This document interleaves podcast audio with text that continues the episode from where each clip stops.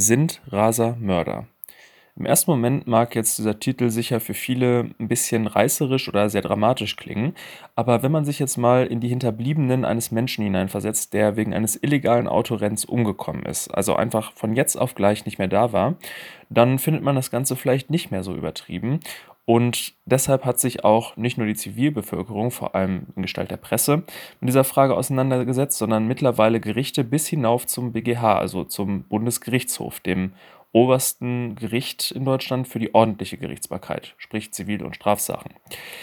Diese Folge ist jetzt ein bisschen True Crime-mäßig aufgebaut. Das heißt, ich erzähle erst den Fall und dann kümmern wir uns ums Rechtliche. Das soll jetzt nicht grundsätzlich mein Ding werden und das wird auch nicht so spannend wie in der True Crime-Folge. Aber in dieser Folge bietet sich diese Art von Aufbau einfach mal an. Und damit herzlich willkommen zu dieser neuen und zweiten Folge Jura für jeden. Ähm, für die, die nicht wissen, was ich mache, also für ungefähr jeden, der das jetzt hört. Äh, in diesem Podcast möchte ich mit euch über verschiedene juristische Themen sprechen, die ich für wichtig halte, damit ihr auch ohne Jurastudium euren Alltag besser verstehen könnt. Ich werde als Jurastudent ziemlich oft nach verschiedenen Dingen gefragt und auch ich kann natürlich nicht jede Frage aus dem Stegreif beantworten. Es liegt einmal daran, dass Jura viel zu komplex ist und vor allem, dass sehr viele Fragen sehr einzelfallbezogen sind und einer genauen Prüfung bedürfen. Deshalb will ich in diesem Podcast versuchen, diejenigen Fragen zu beantworten, die mir erstens häufiger gestellt werden und zweitens, äh, die ich besonders wichtig und interessant finde. Ich bemühe mich dabei um eine klare, einfache und verständliche Ausdrucksweise und vermeide typisches Juristendeutsch. Und wenn ich das nicht vermeiden kann, dann erkläre ich es zumindest. In dieser Folge erwartet euch der recht berühmte Berliner Raserfall. Den kennt ihr womöglich aus echten True Crime Podcasts und dort wird er wahrscheinlich auch ein bisschen besser erzählt worden sein. Trotzdem bleibt einfach mal dran, denn in dieser Folge soll der Fokus ja nicht auf der Tat an sich, sondern auf den rechtlichen Hintergründen liegen. Das heißt, ich erkläre euch zum einen, was Mord und Totschlag so unterscheidet, was Vorsatz eigentlich ist und ich beantworte dann die Frage, ob Raser grundsätzlich oder zumindest manchmal Mörder sind und warum das so ist. Kurze Warnung vorab, die leider immer sein muss. Äh, in diesem Podcast wird es keine juristische Beratung geben. Das ist allein schon deshalb so, weil ich euch als Jurastudent keine Rechtsberatung geben darf. Und außerdem werden deshalb auch die Themen bewusst allgemeiner gehalten. Also das, was ich hier sage, soll in keiner Weise irgendwie Verhaltensanreize setzen oder euch ein bestimmtes Verhalten empfehlen. Wenn ihr mal ein konkretes Rechtsproblem habt, dann sucht euch professionelle Rechtsberatung und behaltet bitte während der ganzen Folge im Hinterkopf, dass Jura keine Naturwissenschaft ist. Das heißt, sie ist einfach nicht exakt. Es gibt in der Rechtswissenschaft fast nichts, was unumstritten ist und die herrschende Meinung muss nicht immer die sein, die mich am meisten überzeugt. Äh, ich werde mich aber im Verlauf des Podcasts bemühen, immer klarzustellen, wer welche Meinung vertritt. Und jetzt zur Sache. Zunächst will ich euch den Fall einmal grob wiedergeben, und zwar anhand der Feststellung, die das Landgericht Berlin in seinem ursprünglichen Urteil getroffen hat. Ähm, ich habe den Sachverhalt ein bisschen gekürzt oder vielleicht auch abgewandelt, damit wir das Wesentliche im Blick behalten, was jetzt für unsere Fragen hier relevant ist. Vor dem LG Berlin waren die Täter H und N angeklagt. Äh, das mit den komischen Buchstaben machen wir bei Jura so und da müsst ihr jetzt auch als Nicht-Juristen einfach mal durch. Die beiden haben eine Schwäche für schnelle Autos und fahren diese auch gerne aus. In der Nacht des Geschehens verlässt N um halb eins nachts äh, eine Shisha-Bar, um sich mit seinem Mercedes CLA 45 AMG auf den Weg zu machen. Auf seiner Fahrt durch Berlin hält er mit heruntergelassener Scheibe an einer roten Ampel. Von hinten nähert sich, ebenfalls mit heruntergelassener Scheibe, H in seinem Audi S6. H macht jetzt durch ein Aufheulen lassen des Motors deutlich, dass er gerne ein Stechen mit N fahren möchte. Die beiden verständigen sich kurz und als die Ampel auf grün schaltet, geben beide Gas. Die beiden fahren jetzt mit Vollgas über den Kudamm. Während N zunächst an einigen Ampeln hält, ist H von Anfang an nicht zu bremsen. Er ist fest entschlossen, als erster am vereinbarten Ziel, einem Kaufhaus, anzukommen und überfährt deshalb diverse rote Ampeln. Es ist zwar nachts, aber es ist halt auch der Kudamm und deswegen gibt es trotzdem ein nicht zu verachtendes Verkehrsaufkommen. N, der in der Zwischenzeit, wie gesagt, an zwei Ampeln gehalten hat, ähm, hat sich in der Zwischenzeit anders entschieden, er will es H jetzt doch noch zeigen. Er gibt deshalb Vollgas und überfährt ebenfalls einige rote Ampeln. Es gelingt ihm dann, auf Höhe der U-Bahn-Station Ulandstraße den anderen einzuholen. Die beiden fahren jetzt leicht versetzt und deutlich über 100 km/h. Zur Erinnerung, Kudamm, Berlin. Mitten in der Hauptstadt. Mit Geschwindigkeiten von 139 bis 149 km/h seitens N und sogar 160 bis 170 km/h seitens H, genauer ließ sich das nicht feststellen, rasen beide auf verschiedenen Fahrstreifen auf die rote Ampel an der Kreuzung Nürnberger Straße zu. Aus dieser Nürnberger Straße kommt jetzt J regelkonform bei Grün in seinem Jeep Wrangler gefahren. H kann nichts mehr machen und fährt mit voller Wucht in ihn rein. Die Folge des Ganzen ist, dass der Jeep, ich habe nachgeguckt, der wiegt ungefähr zwei Tonnen, 70 fucking Meter weit fliegt, sich mehrfach um jede seiner eigenen Achsen dreht und fahrerseits vom Audi quasi auch schon durchstoßen worden ist. J ist sofort tot, das hätte man wahrscheinlich nicht mal mehr erwähnen müssen. H und N stoßen hinterher auch noch zusammen. Die Blechteile dieser zweiten Kollision, also nachdem H schon in den Jeep reingerast ist, verteilen sich trotzdem noch mal in einem Radius von ca. 70 Metern. Das heißt, auch diese fliegen noch 35 Meter weit. H und N können sich beide ohne schwere Verletzungen selbst aus dem Fahrzeug befreien und werden nach kurzer Notarztbehandlung ins Klinikum West End verbracht. Zu diesem Zeitpunkt hatten sie im Rennmodus 3,4 Kilometer zurückgelegt, 20 Kreuzungen und 13 Ampelanlagen passiert. Das Gericht, also das LG Berlin, hat festgestellt, dass der Unfall vermeidbar gewesen wäre, wenn sich beide an die Höchstgeschwindigkeit von 50 km/h gehalten hätten. Um das mal gerade zu erklären. Das heißt jetzt nicht, dass es dann deshalb vermieden worden wäre, weil die beiden dann, das wäre ja auch so gewesen, viel später an der Stelle mit dem Jeep angekommen wären. Das ist eine Frage der objektiven Zurechnung und im deutschen Strafrecht jetzt kein valides Argument, da können wir mal wann anders drüber sprechen.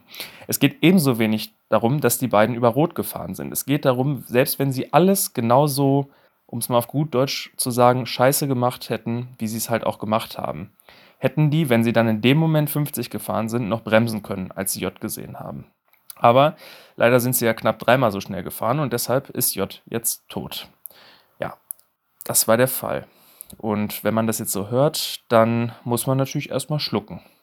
Man wird jetzt vielleicht sogar wütend und das kann man auch verstehen. Es wird wahrscheinlich auch den Richtern nicht anders gegangen sein. Äh, das mutmaße ich jetzt jedenfalls mal, denn Richter sind natürlich auch nur Menschen. Trotzdem ist es natürlich als Richter so, dass man das Urteil nur nach dem geltenden Recht spricht und überhaupt nicht nach seinen Emotionen. Wie gut das gelingt, ist, steht jetzt auf einem anderen Blatt.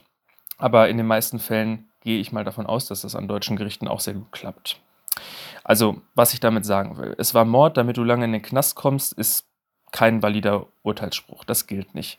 Es war eben nur dann Mord, wenn das Verhalten, was jemand gezeigt hat, auch mit dem im Gesetz, also hier im Strafgesetzbuch geschriebenen Tatbestand übereinstimmt.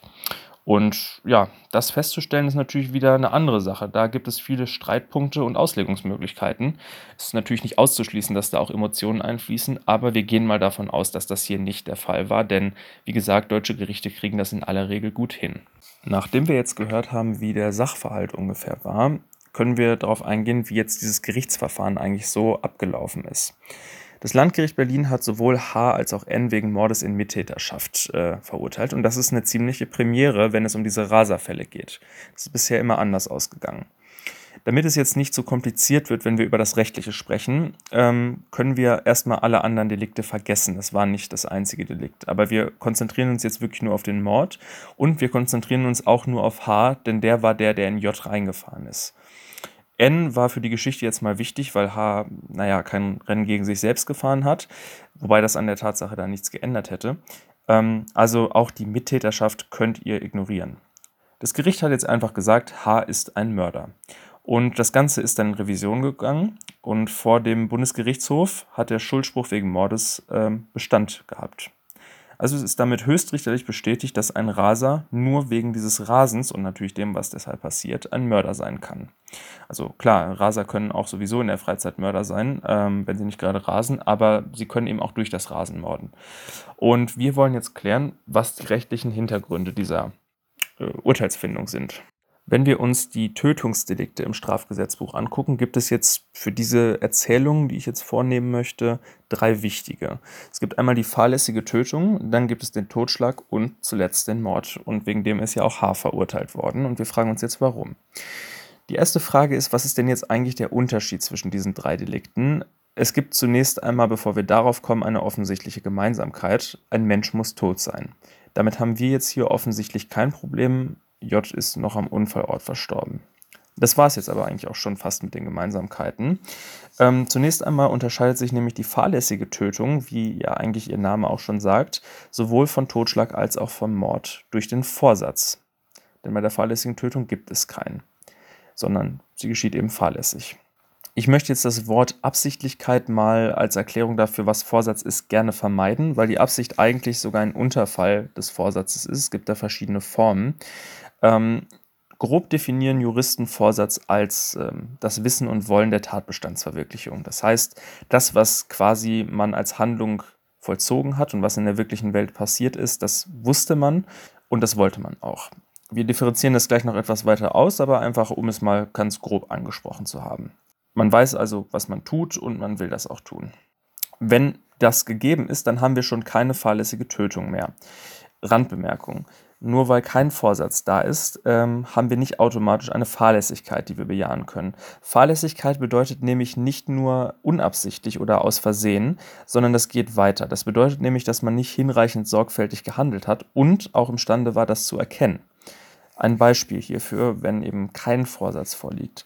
Wenn ein Arzt jemandem versehentlich die hundertfache Dosis eines Medikaments spritzt und derjenige dann auch daran verstirbt, das Ganze jetzt aber daran lag, dass dieses Medikament falsch beschriftet war und der Arzt das auch nicht erkennen konnte, zum Beispiel weil das irgendwie eine andere Farbe hatte oder anders riecht, dann hat er seinen Patienten unabsichtlich getötet, aber eben nicht fahrlässig, denn platt gesagt konnte er nichts dafür. Genauso ist das, wenn jemandem ohne Vorwarnung jemand vors Auto springt und man ansonsten verkehrsregelkonform gefahren ist, dann kann derjenige noch so sehr zermatscht worden sein und das tut einem sicherlich auch sehr leid, aber man hat dann eben nicht fahrlässig gehandelt, man kann nichts dafür. Das nur einmal zur Klarstellung. Auf unserem Weg jetzt zum Mord müssen wir also zunächst einmal den Vorsatz feststellen. Und wenn wir den haben, dann sind wir zunächst beim Totschlag. Es ist auch ein relativ verbreiteter Irrglaube, wobei, da das in vielen True Crime Podcasts auch schon mal erwähnt worden ist, vielleicht jetzt auch ein bisschen aufgeklärter, dass Mord und Totschlag sich daran unterscheiden, dass eines von beidem geplant war. Das ist komplett egal. Totschlag kann auch geplant sein, ohne zum Mord zu werden. Und beides passiert auch vorsätzlich. Also beides ist nicht aus Versehen oder im Affekt, muss es jedenfalls nicht. Was die beiden Delikte tatsächlich trennt, sind die sogenannten Mordmerkmale und die sind in Paragraph 211 des Strafgesetzbuchs auch aufgelistet. Ähm, ich lese jetzt einfach mal den zweiten Absatz vor. Mörder ist, wer aus Mordlust, zur Befriedigung des Geschlechtstriebs, aus Habgier oder sonst aus niedrigen Beweggründen heimtückisch oder grausam oder mit gemeingefährlichen Mitteln oder um eine andere Straftat zu ermöglichen oder zu verdecken, einen Menschen tötet. Das war jetzt ziemlich lang, aber wenn man sich das immer und immer wieder durchliest, kann man da eigentlich relativ unproblematisch die einzelnen Mord Mordmerkmale raussortieren. Jetzt haben wir einmal so ganz grob vorgezeichnet, was Mord eigentlich ist und können uns ein bisschen näher auf unseren Fall konzentrieren. Wobei, naja, wir müssen jetzt leider nochmal was Abstraktes besprechen, nämlich den Vorsatz. Es gibt da nämlich, das habe ich schon angedeutet, drei verschiedene Arten. Die haben lateinische Namen bekommen, nämlich Dolus directus ersten Grades, Dolus directus zweiten Grades und Dolus eventualis. Die kann man auch auf Deutsch bezeichnen und das werde ich auch gleich tun, weil wie gesagt, Juristendeutsch will ich eigentlich vermeiden. Ähm, das sind nur Begriffe, die so verbreitet sind, dass ihr sie vielleicht einfach kennen solltet, wenn ihr euch mal mit sowas näher befassen wollt. Warum auch immer. Fangen wir also mal mit dem Dolus directus ersten Grades an. Ähm, wenn der vorliegt, dann kommt es dem Täter gerade darauf an, dass ein bestimmter Erfolg eintritt. Kurz zur Erklärung, als Erfolg bezeichnet man es komischerweise im Strafrecht, wenn eine Veränderung in der wirklichen Welt eintritt sozusagen. Äh, das sind eigentlich Sachen, als normaler Mensch würde man die nie als Erfolg bezeichnen. Zum Beispiel eben, ein Mensch ist tot, das ist ein Erfolg im strafrechtlichen Sinne. Naja, und wenn der Täter eben genau diesen Erfolg unbedingt herbeiführen wollte, also quasi absichtlich handelte, deswegen äh, heißt diese Vorsatzform auf Deutsch auch einfach Absicht und ich habe den Begriff oben vermieden, ähm, dann liegt eben dieser Vorsatz vor. Das ist wenn man so will, auch die stärkste Vorsatzform, zum Beispiel beim geplanten Auftragsmord kann das mal der Fall sein ähm, kommt gar nicht mal so wahnsinnig häufig wahrscheinlich vor. Der Dolus Directus zweiten Grades ist etwas schwächer, wenn man so will. Da geht es dem Täter nicht wirklich um einen bestimmten Erfolg, sondern er weiß nur, dass der mit Sicherheit eintreten wird. Es ist dabei dann auch egal, wie lieb oder unlieb ihm der Erfolg ist. Er kann ihm auch völlig verhasst sein, aber er weiß ja sicher, dass er eintreten wird, wenn er eine bestimmte Handlung vollzieht. Äh, und dann ist das eben auch Vorsatz. Ein Beispiel hierfür wäre eine Brandstiftung, vielleicht um eine Versicherung zu betrügen oder irgendwas. Und da ist jemand im Haus und man weiß ganz sicher, der liegt im Bett oder ist quasi ans Bett gefesselt, kann nicht weg. Man mag ihn eigentlich total gerne und will auf gar keinen Fall, dass er stirbt, aber naja, man zündet das Haus halt trotzdem an. Das ist dann eben Dolus Directus zweiten Grades, das sichere Folgewissen. Ähm, macht ja irgendwie auch Sinn, dass man sich da nicht rauslavieren kann äh, zumal eben offensichtlich ja doch ein gewisser Vorsatz da war, sonst hätte man diese Handlung schlichtweg nicht vollzogen. Die schwierigste Vorsatzform ist der sogenannte Dolus Eventualis oder auch einfach Eventualvorsatz. der muss nämlich abgegrenzt werden zur bewussten Fahrlässigkeit oder auf Latein der Luxuria. Das ist wie gesagt ziemlich schwer und genau um diese Abgrenzung wird es jetzt bei uns gehen müssen, denn die oberen beiden Formen, wenn wir das jetzt noch einmal Revue passieren lassen, sind nicht erfüllt. Der H hat es nicht darauf angelegt, irgendwie in J reinzufahren. Der hat da keinen festen Plan zu gehabt. Äh, genauso wenig wusste er mit Sicherheit, dass das passieren würde, denn er hatte jetzt keine Kristallkugel gehabt in dem Moment, wo er gefahren ist, so schnell. Äh, und wusste, dass J da in dem Moment rausgeschossen kommt aus der äh, Straße. Naja, geschossen ist eigentlich der H, aber egal. Hier wird es, wie gesagt, schwer. Und zwar habe ich euch gerade ein bisschen was verschwiegen, denn ich habe oben ja nur eine sehr verknappte Vorsatzdefinition geliefert. Ihr erinnert euch, es ging da irgendwie um Wissen und um Wollen. Das sind also zwei Elemente sozusagen. Das sieht aber nicht jeder so. Also es gibt Literaturmeinungen, die tatsächlich anderer Meinung sind. Die herrschende Meinung sagt, okay, wir brauchen ein Wissenselement und ein Willenselement, äh, aber ich will jetzt nicht verschweigen, dass es da auch eine andere Ansicht gibt.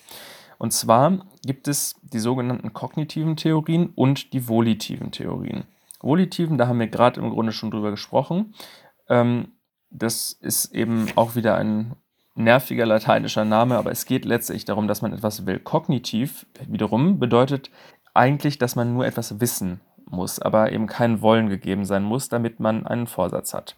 Die verbreitetste von diesen Theorien, da gibt es diverse, ist die sogenannte Möglichkeitstheorie und danach handelt vorsätzlich der die Möglichkeit ähm, eines tatbestandsmäßigen Erfolges, also der Verwirklichung der Veränderung in der Welt sozusagen, erkannt hat und ernst genommen hat und dennoch handelt. Also quasi, man sieht, mh, hm, da könnte irgendwas passieren, oh, das ist vielleicht auch gar nicht so unwahrscheinlich, ich mache trotzdem mal weiter. Die volitiven Theorien wiederum heißen so wegen ihres, noch ein lateinisches Wort, aber daran, daher kommt es, wegen ihres voluntativen Elements, also wegen auf Deutsch des Willenselements. Da reicht eben das bloße Wissen und trotzdem Handeln nicht aus, sondern es muss ein gewisses Wollen auch noch vorhanden äh, sein. Hier haben sich jetzt zwei der bekanntesten Theorien zur heute vorherrschenden Billigungs- und Ernstnahmetheorie mehr oder minder vereinigt. Das ist so das Herrschendste, was vertreten wird. Und danach äh, ist bedingter Vorsatz dann gegeben, wenn der Täter die Möglichkeit des tatbestandsmäßigen Erfolgseintritts, hatten wir gerade schon, also dass einfach irgendwas passiert sozusagen, ähm, erkennt und aber auch ernst nimmt und sich mit diesem Erfolg in einer bestimmten Weise abfindet. Und zwar so, dass er ihn billigend in Kauf nimmt mag er ihm auch unerwünscht sein. Das klingt jetzt ein bisschen komisch mit der Abgrenzung und wir machen das gleich mal mit ein paar Beispielen und dann wird das sicher ein bisschen einleuchtender. Das ist wie gesagt die herrschende Meinung und der folgen auch die Gerichte, auch das LG Berlin und auch der Bundesgerichtshof in diesem Fall. Das heißt, die setzen voraus, dass H in gewisser Weise sogar gewollt hat, den J zu treffen. Und das wird jetzt halt, wie gesagt, etwas verwirrend. Es ist so, dass wir uns vorstellen können, gehen wir jetzt mal von unseren Berliner Rasern weg, dass ein Auto auf der Landstraße einen LKW überholen möchte und es sieht weit von sich entfernt Gegenverkehr kommen. Das heißt, man muss sich jetzt, kennt man ja vielleicht auch als Autofahrer, mal überlegen, was mache ich jetzt? Vielleicht insbesondere, wenn das Auto nicht so großartig motorisiert ist und man nicht ganz weiß, schaffe ich es oder nicht. Also klar, wenn man nicht weiß, schaffe ich es oder nicht, dann sollte man jetzt erstmal straßenverkehrstechnisch einfach äh, nicht überholen, das ist ganz klar. Aber sagen wir jetzt mal, wir sind im Strafrecht unterwegs. Dann könnte man sich einmal denken, ja, derjenige denkt sich natürlich, das wird schon werden, da wird nichts passieren, das klappt schon. Ähm, und der fährt dann los. Ähm, er könnte sich aber tatsächlich, wenn er vielleicht ein bisschen, na gut, in dem Fall selbst lebensmüde ist, ähm, könnte sich auch denken, na und wenn schon, ist mir doch egal, ich überhole jetzt einfach. Ähm, schauen wir mal, was passiert.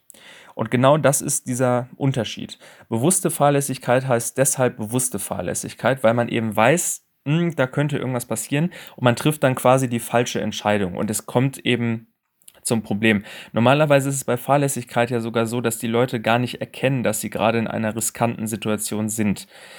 Beispielsweise eben der Arzt, der ein falsch beschriftetes Medikament verabreicht in einer zu hohen Dosierung, der weiß überhaupt nicht, dass die Situation in irgendeiner Form brenzlig oder gar lebensgefährlich ist. Deswegen ist das auch irgendwie eine schwächere, könnte man wahrscheinlich sagen, ähm, Form der Fahrlässigkeit, aber darum geht es jetzt gar nicht. Diese bewusste Fahrlässigkeit ist deshalb irgendwie so auf der Schneide zur ähm, zum Vorsatz, weil man eben genau erkennt, was gerade vor sich geht, aber man handelt eben trotzdem. Und es geht in diesem Sinne um die innere Einstellung. Billigt man, dass etwas passiert oder billigt man es nicht? Das heißt, ist man sich einfach ganz sicher, alles wird klappen oder nimmt man irgendwie in Kauf, dass vielleicht was passiert und es ist einem halt Latte. Man macht es einfach. Genau das ist die Frage. Also haben wir sozusagen diese Na-Wenn-Schon-Einstellung, dann ist äh, Dolus Eventualis bzw. Eventualvorsatz gegeben, haben wir diese wird schon gut gehen Einstellung, dann haben wir die bewusste Fahrlässigkeit nur, also die Luxuria. Das wäre in unserem Fall jetzt, wenn jemand stirbt, im Übrigen natürlich beides strafbar, weil dann wäre es halt fahrlässige Tötung immerhin noch. Also nicht, dass man jetzt denkt, da geht jemand straffrei aus, der sich so grenzdebil verhält sozusagen. Äh, aber wir reden jetzt erst mal über Mord und deshalb ist H ja auch verurteilt worden. Das heißt, darüber müssen wir jetzt ein bisschen weiter sprechen. Ähm, ja, und eben weil diese herrschende Meinung auch dieses Willenselement fordert, wird es gerade vor Gericht gar nicht leicht, das Ganze festzustellen. Denn ja, das Wissenselement wird man jetzt beiden hier wohl noch irgendwie unterstellen können. Also die werden sich bewusst gewesen sein, whoop, wir fahren hier viel zu schnell, das ist irgendwie gefährlich und da kann irgendwie was passieren. Aber die Frage ist, wollten sie das? Und es ist natürlich so, habe ich auch gerade schon erwähnt, in der Vergangenheit wurde Vorsatz in solchen Raserfällen eigentlich immer verneint. Das liegt jetzt erstmal auch nahe, denn man kann so auf jeden Fall sicher vertreten.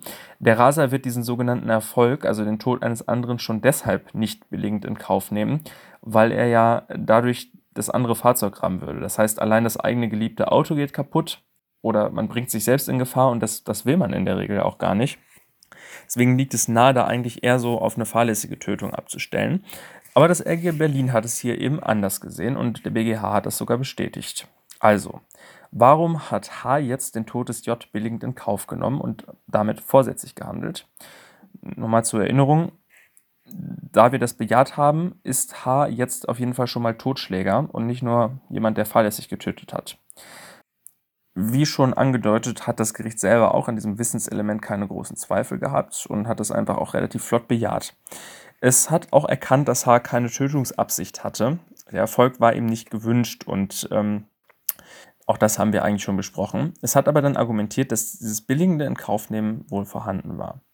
Er konnte sich nämlich in diesem Fall einfach nicht mehr auf dieses oben angesprochene, das wird schon gut gehen, äh, verlassen. Dafür war die Situation einfach, so das Gericht, viel zu unüberschaubar.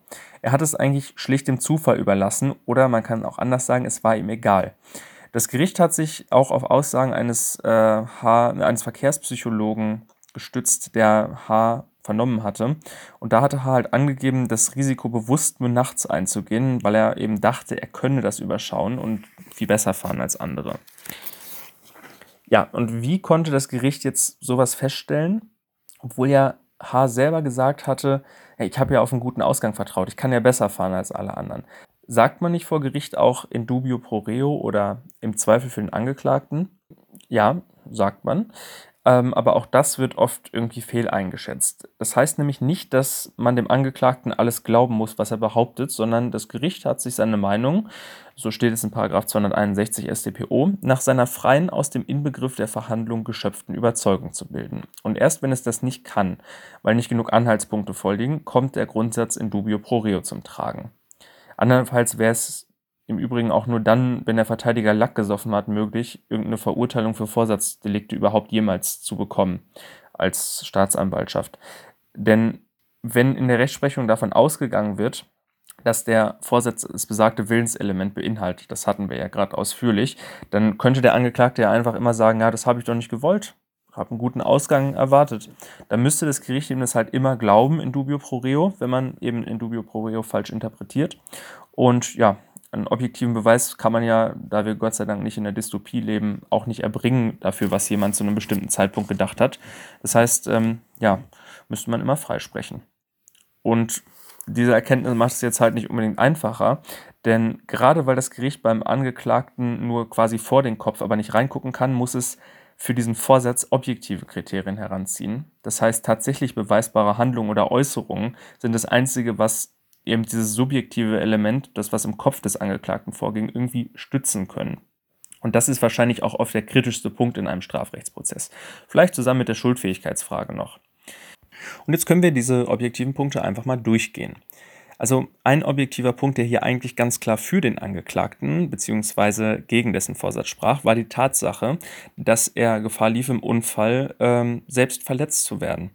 Also man spricht bei solchen Punkten, die hier zu berücksichtigen sind, auch von sogenannten vorsatzkritischen Umständen. Der BGH hat aber das Landgericht darin bestätigt, dass diesem Umstand kein großes Gewicht beizumessen ist, denn H. hat sich wohl in seinem neuen, relativ schweren und auch mit modernen Sicherheitssystemen ausgestatteten Pkw wohl sicher genug gefühlt, um trotzdem so zu fahren, wie er gefahren ist. Auch das ist jetzt nicht unbedingt von der Hand zu weisen, denn ein besonders sicherheitsbewusster Mensch, beziehungsweise jemand, der sich nicht mehr sicher fühlt, wäre wahrscheinlich einfach nicht so gefahren. Ein weiterer Punkt, der eigentlich für H sprechen könnte, wäre die Tatsache, dass er das Rennen ja unbedingt gewinnen wollte. Und das kann, naja, andererseits auch wieder für einen Vorsatz sprechen. Dagegen spricht jetzt zum ersten Mal, dass wenn H tatsächlich in eine Kollision verwickelt wird, das Rennen auch verlieren wird. Andererseits hat er den unbedingten Wunsch, das Rennen zu gewinnen und hier hat man es auch als möglich erachtet, dass das eben überwog und hat deshalb, oder war besser gesagt überzeugt davon, dass das überwog und hat deshalb eben gesehen, H war bereit, das Risiko wegen dieses Ziels ins Unermessliche zu steigern und hat deshalb vorsätzlich gehandelt. Der kritischste Punkt ist wahrscheinlich, dass H uneingeschränkt von seinem fahrerischen Können überzeugt ist. Das heißt, er hat tatsächlich ausgesagt, ich, äh, er könne nachts auf dem Kudamm kilometerweit blicken und ähm, naja, deshalb sei die Situation irgendwie beherrschbar für ihn. Hat ja gut geklappt, haben wir gesehen. Cooler Typ. Äh, allerdings hat auch der BGH diesen Punkt nicht als Vorsatz ausschließend bewertet, denn so wie H gefahren ist, ähm, so sagt der BGH, hatte das Geschehen letztlich ja wir schon hatten, völlig aus der Hand gegeben. Und er konnte einfach, so wie er sich verhalten hat, nicht mehr wirklich auf einen guten Ausgang vertraut haben. Äh, irgendwie überzeugt es einen ja auch. Andererseits, wie immer bei Jura, man muss das nicht so sehen und es gibt auch Stimmen, die das rechtlich anders bewerten. Das ist jetzt nicht äh, zu verwechseln mit, sage ich mal, jetzt der Resonanz aus den Nicht-Fachmedien oder dem Pöbel, das war jetzt ironisch gemeint, denn denen sind die rechtlichen Erwägungen meistens schnurz. Die haben sich in dem Fall halt einfach gefreut, dass der Typ in den Knast gekommen ist und auch das ist menschlich irgendwo nachvollziehbar.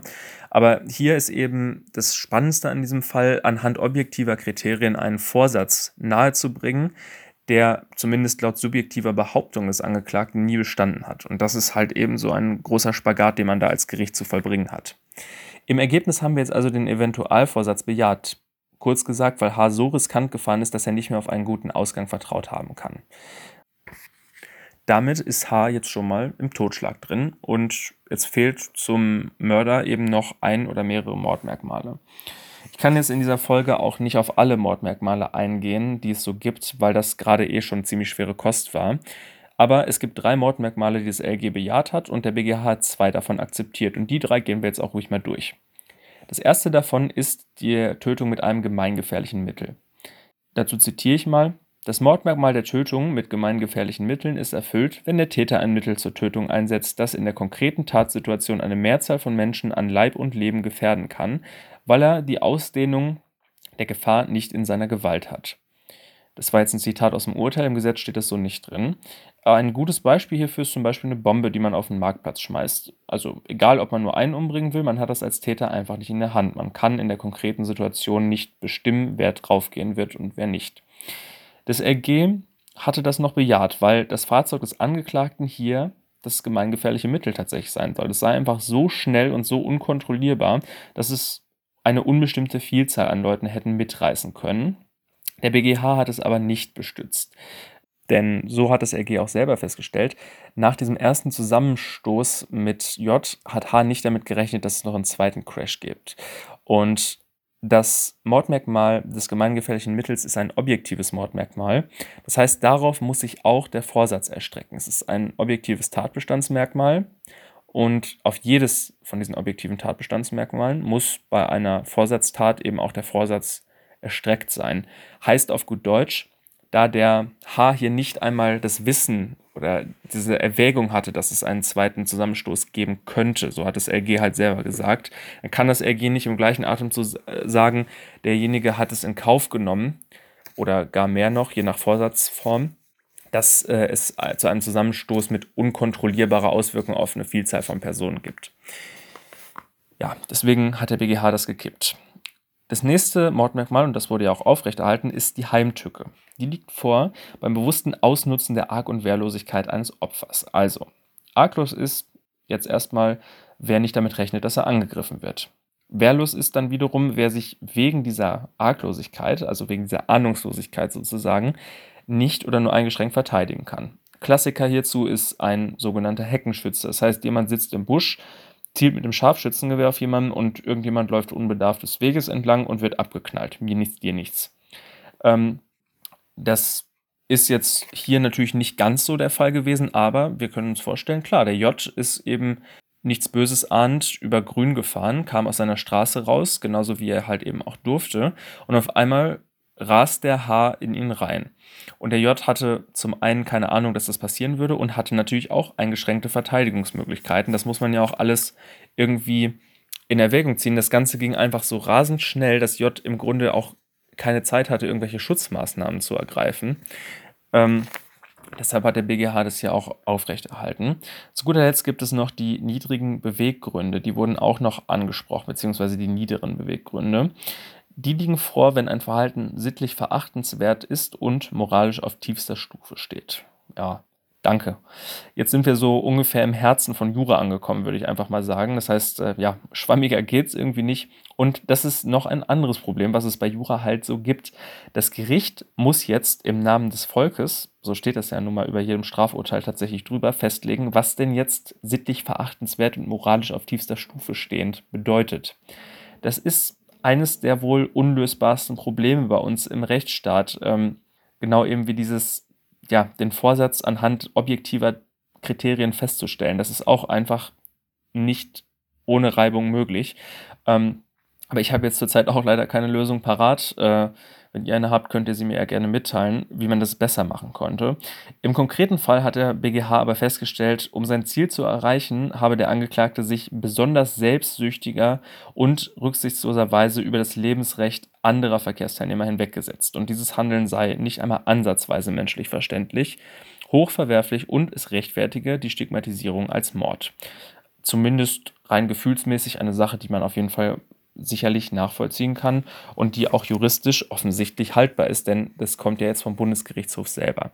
Zusammengefasst also, zwei Mordmerkmale sind erfüllt und H ist jetzt tatsächlich Mörder.